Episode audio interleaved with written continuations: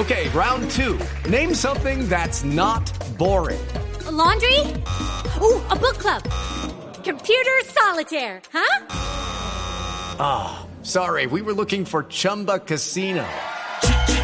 Chumba. That's right. ChumbaCasino.com has over 100 casino style games. Join today and play for free for your chance to redeem some serious prizes.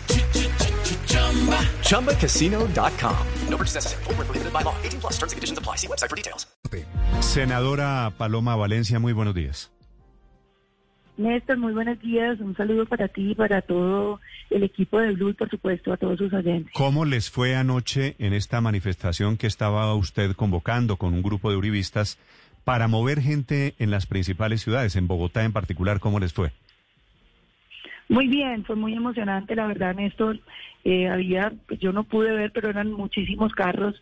Eh, como eran carros, pues usted veía lo, lo cerca. Yo me bajé un ratico para transmitir por Instagram y realmente había un sentimiento de solidaridad, de afecto, de aprecio con el presidente Uribe, muy conmovedor. Estábamos eh, muy movidos por las expresiones de cariño de tantos ciudadanos que nos acompañaron en esa caravana. Sí, usted tiene un cálculo de cuántas personas eh, salieron a pitar y a, y a moverse por Uribe. Pues yo, yo no los, yo, yo le diría mal si los cuento, si los conté, pero había 200, 300, 500 carros. Había gente que decía que había 500. Yo, la verdad, vi, vi muchísimos porque además eran dos filas eh, y digamos que cuando íbamos eh, ya por la 72, ya algunos estaban llegando a la 116. No sé, habría que hacer el cálculo porque la verdad yo pues también participé en un carro.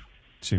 Senadora Valencia, la de anoche, la manifestación, es apenas la puntica, es la cuota inicial de seguramente manifestaciones y reacciones que va a tener el Uribismo, el Centro Democrático.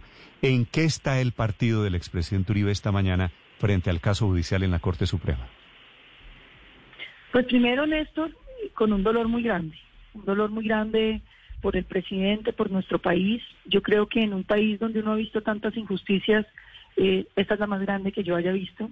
El eh, presidente Uribe ha sido un trabajador incansable por esta patria, un hombre comprometido, eh, un ser humano ejemplar en todos sus comportamientos. Quienes trabajamos con él sabemos de su esfuerzo por ser siempre éticamente y moralmente absolutamente correcto eh, de manera que uno siente un dolor muy grande. Yo no le puedo expresar eh, los sentimientos tan, tan terriblemente dolorosos que hemos vivido todos, eh, pero también entendemos que los momentos de injusticia, usted tiene dos opciones, Néstor. Una, ver cómo las injusticias siguen pasando en este país y otra, actuar y por eso el Centro Democrático le ha propuesto al país una constituyente para reformar la justicia, para despolitizarla. Yo creo que llega el momento donde, eh, después de tantas décadas de hacer el diagnóstico de que se requiere una reforma de la justicia, de tantas reformas de la justicia falladas,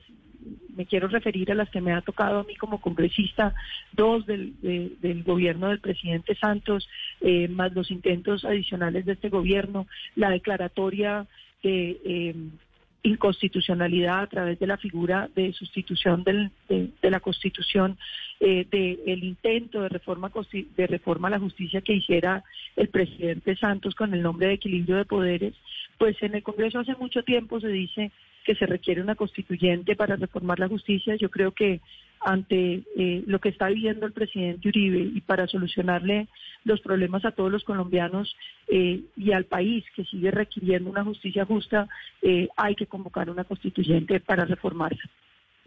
Senadora Valencia, en estos momentos de crispación política, sí es conveniente impulsar una asamblea constituyente en cabeza de una persona para beneficiar solamente a una persona como es el expresidente Álvaro Uribe que ayer fue cobijado con medida de aseguramiento por la Corte Suprema. Quiere decir, mi pregunta es, ¿esto tiene vocación de éxito cuando genera tanta división y cuando se está montando sobre la libertad de una sola persona? No, no se está montando sobre la libertad de una sola persona. Digamos que eh, la independencia no se produce porque no les prestaran un florero o porque se haya roto. Eh, hay momentos donde los hechos eh, ya vienen precedidos de una cantidad de situaciones. Como he dicho, el diagnóstico de la necesidad de una reforma a la justicia eh, lo tiene el país hace mucho tiempo. Los intentos han sido múltiples en el gobierno del presidente Santos, en este gobierno, en el gobierno del presidente Uribe, en el gobierno del presidente Pastrana. Eh, proyectos todos que han terminado fracasando porque la justicia eh, no se ha dejado o no se quiere dejar reformar y yo creo que el país ante ante estos hechos pues ya debe tomar la decisión de moverse, de avanzar, y todo lo contrario, yo creo que una constituyente a lo que invita es que las fuerzas democráticas del país todas puedan participar, eh, todas podamos discutir y llegar a unos acuerdos sobre la justicia que le sirve a Colombia. Senadora, pero ¿qué tan avanzada está esa idea? ¿Cuándo y cómo sería la convocatoria a esa constituyente? No, estamos explorando las diferentes vías porque el presidente puede eh, impulsarla. También hay un procedimiento para hacerla a través de firmas y también habría un procedimiento para hacerla eh, desde lo legal.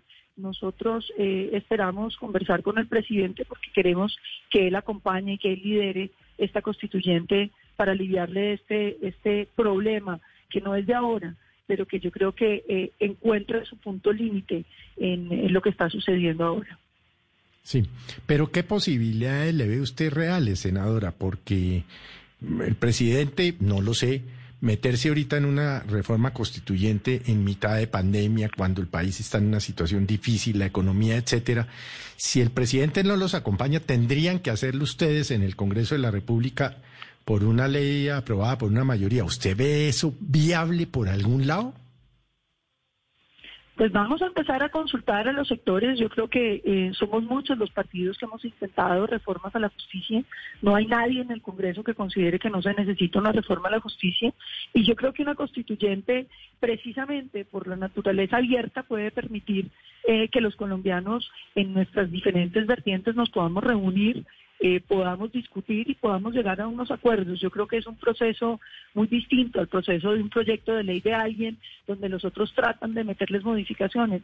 Aquí es entre todos, entre todos los colombianos, poder construir una solución para la justicia de todos los colombianos. Yo creo que es una iniciativa incluyente, democrática y es una iniciativa que atiende un dolor muy grande que tiene el país, que es la imposibilidad de no haber podido configurar una justicia que se ajuste a lo que los colombianos merecen.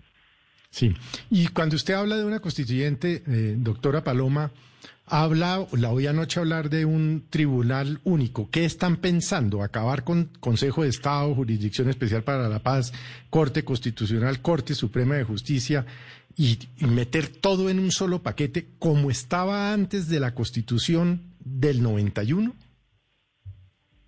Esa es la propuesta del Centro Democrático. Nosotros tenemos una visión de cómo debiera ser la justicia de Colombia, más parecida a la de eh, muchos países, donde obviamente solamente hay un órgano de cierre, no, no siete cortes como tiene Colombia, eh, que se dedica a la digamos, unificación de la jurisprudencia y que por lo tanto dota al sistema de una capacidad de que los casos iguales sean juzgados iguales y por lo tanto el sistema gana en su capacidad de que el ciudadano prediga qué va a obtener de ese sistema.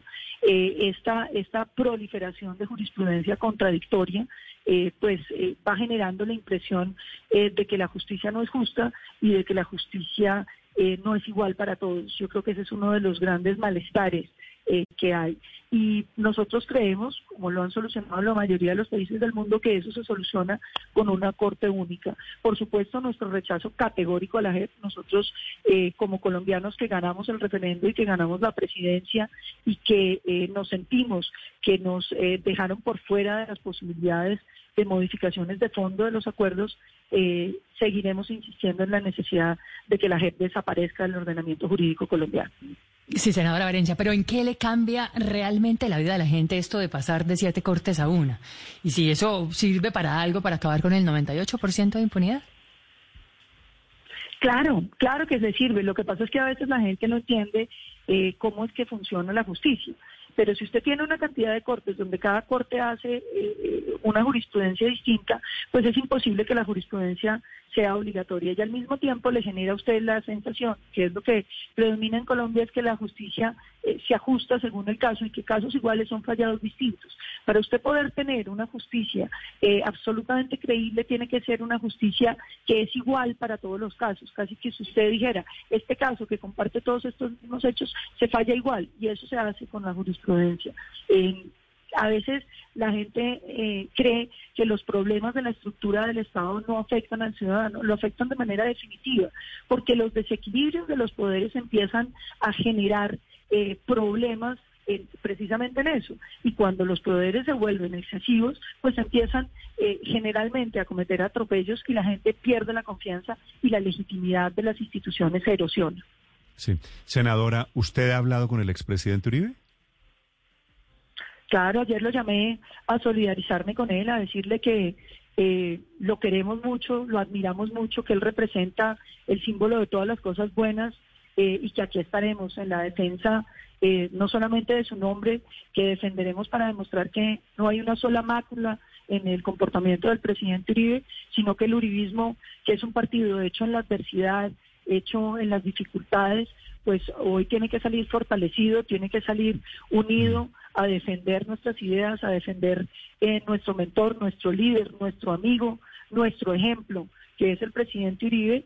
Eh, yo eh, quiero decirle a todos esos sectores que se denominan a sí mismos antiuribistas, que profesan una ideología fascista, de que les sobra el uribismo, de que consideran que en Colombia está sobrando eh, este sector de opinión y que ojalá se acabe y que empiezan a celebrar con la detención del presidente Uribe el, el, final del uribismo, decirle que aquí estamos y que aquí seguiremos. El uribismo está presente y es una fuerza política que se creó eh, para defender a Colombia, para defender unas ideas y que ante las dificultades, ante eh, semejante dolor tan grande que estamos viviendo hoy, estamos de pie en la lucha democrática con ideas y con defensa de Colombia. ¿Y, cómo lo notó? ¿Cómo está Uribe? Porque él pone el trino ayer a la una y pico diciendo que la Corte ordena su detención, la prisión domiciliaria, pero, pero no muchas más pistas hay del senador Álvaro Uribe.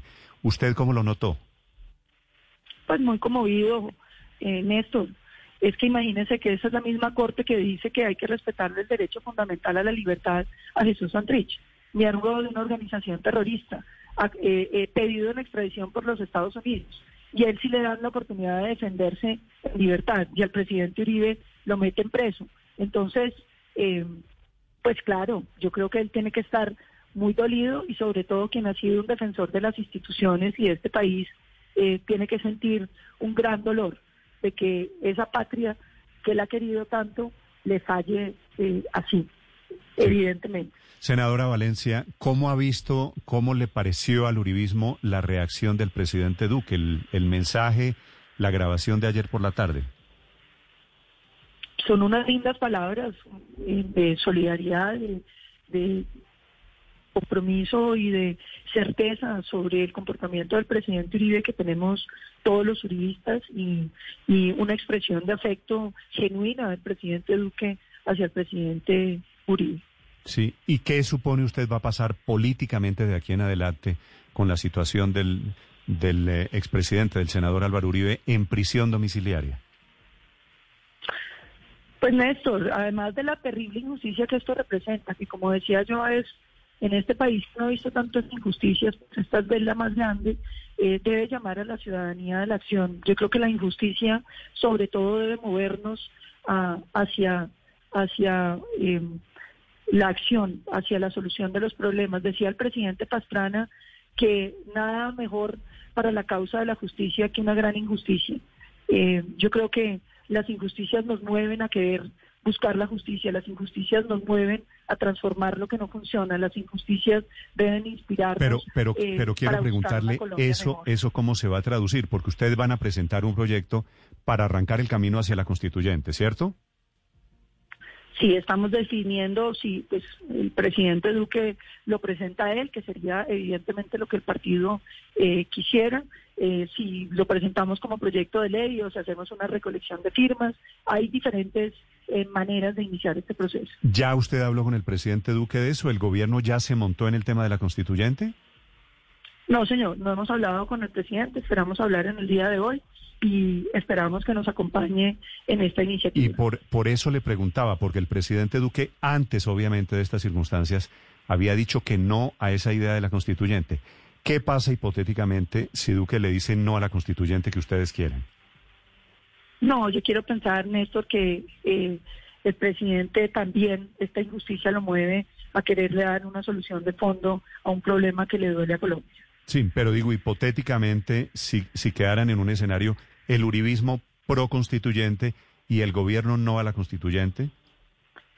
Yo creo que cada día tiene su afán. ¿Cómo me voy a adelantar yo a las decisiones del presidente Duque que confío y aspiro a que estén en la línea de lo que el partido quiere proponerle a Colombia? Y como la constituyente, la convocatoria a una constituyente, tiene control de constitucionalidad en la Corte Constitucional, ¿qué pasa si no pasa el control de constitucionalidad? Pues, eh, Néstor, cada día trae su afán, pero yo no puedo creer que además de tumbar las reformas a la justicia que se han hecho, la Corte además diga que no se puede reformar la justicia vía constituyente primario, porque el argumento ha sido que el constituyente primario es el único que la podría eh, reformar. Entonces ahora además cerrar la puerta a, a, una reforma vía constituyente primario, pues sería un precedente muy grave para el país. Por eso le preguntaba qué va a pasar políticamente, porque vienen unos hechos casi, casi inevitables, que son diferencias, no sé qué tantas entre el gobierno y el partido de gobierno, seguramente los militares metidos también en política, después del llamado que usted vio de la senadora Paola Holguín. No lo vi, pero algo vi en redes. Sí, es llamando a los, a los militares en la reserva. Sí, no, no, no lo conozco, no podría, solamente vi que la estaban atacando por un llamado, pero la verdad no conozco el llamado. Pero es una posición esa, la de involucrar aquí a los militares de ella, no del partido. Sí, no, no, no, no la desconozco ni hemos tenido discusiones en la bancada sobre ese tema. Muy sí. bien. la senadora... No sé cómo fue su llamada. La Reserva ha sido una fuerza sí. eh, muy apegada al centro democrático, muy activa eh, como candidatos, como militantes, como dirigentes de nuestro partido. Eh, no, no, no, y ha sido, digamos, muy, muy comprometida además con el presidente Uribe. Hace poco, precisamente, tuvimos una reunión con ellos, llevamos dos reuniones durante la pandemia con la Reserva y el presidente Uribe y toda la bancada. Mm. Senadora, una pregunta final. Varios oyentes me están recalcando una frase suya, yo quisiera que usted la precisara. ¿Usted dijo o eso creyeron entender algunos oyentes que todos los antiuribistas son fascistas o se refiere a un sector en particular? Me refiero a un sector en particular, aquellos que sostienen que eh, el uribismo eh, le sobra a Colombia y que hay que más o menos eliminar o erradicar o acabar con el uribismo. Esa doctrina eh, evidentemente muestra unos tintes fascistas, porque es que en la democracia mientras la gente no cometa delitos, mientras la gente eh, defienda unas ideas, uno no puede aspirar a la destrucción de las ideas ajenas. Le entiendo bien que la constituyente que ustedes están proponiendo es solamente para temas de justicia, ¿no? Sí, señor, solamente para temas de justicia. Senadora Paloma Valencia, gracias por acompañarnos esta mañana. Ha sido muy amable, le deseo feliz día. Muchísimas gracias, un saludo especial a todos. Estás escuchando Blue Radio. Okay, round two. Name something that's not boring. A laundry?